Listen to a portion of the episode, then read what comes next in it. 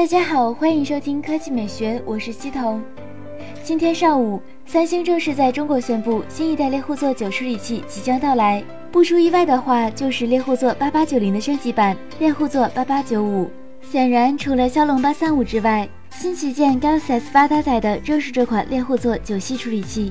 目前关于新处理器的消息不多，但是按照三星的一贯做法，性能自然能和骁龙八三五比肩，甚至还会更强。尤其是在多核心性能方面，工艺上自然也不会落后，有望使用和骁龙八三五一样的十纳米处理器，并且继续采用三星的自主 CPU 架构，集成 Mali G 七幺 GPU，更好的支持 4K VR。此前，三星的旗舰处理器除了自家使用以外，中国最大的客户就是魅族。由于万年不变的联发科窘境，魅友对于三星新处理器的期待甚至超越了三星粉丝。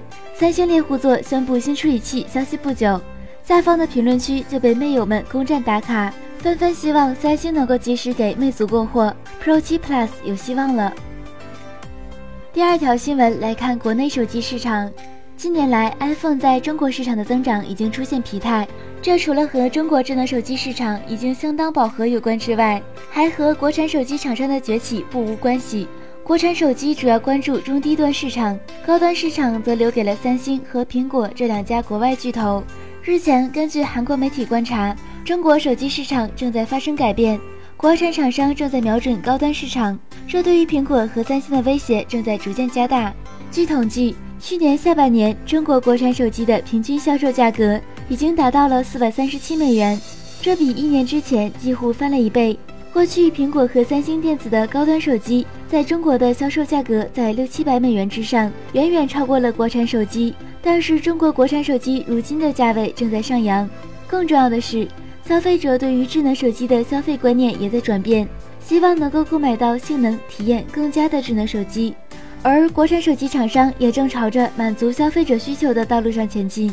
有业内人士表示，以往在中国消费者心目中的高端手机就是 iPhone，但是过去两年苹果推出的 iPhone 并没有吸引太多的消费者购买，这导致针对国产高端手机的需求开始出现。科技美学微信公众号的新闻：中国厂商太强大，不用依靠外国厂商了吗？你认为国产手机厂商应该怎么做呢？超过半数的网友选择应该多用国产组件，争取自主研发。百分之三十二选择还是用索尼、三星吧，毕竟质量靠谱。百分之十五选择无所谓，拿到手里产品用着没问题就行。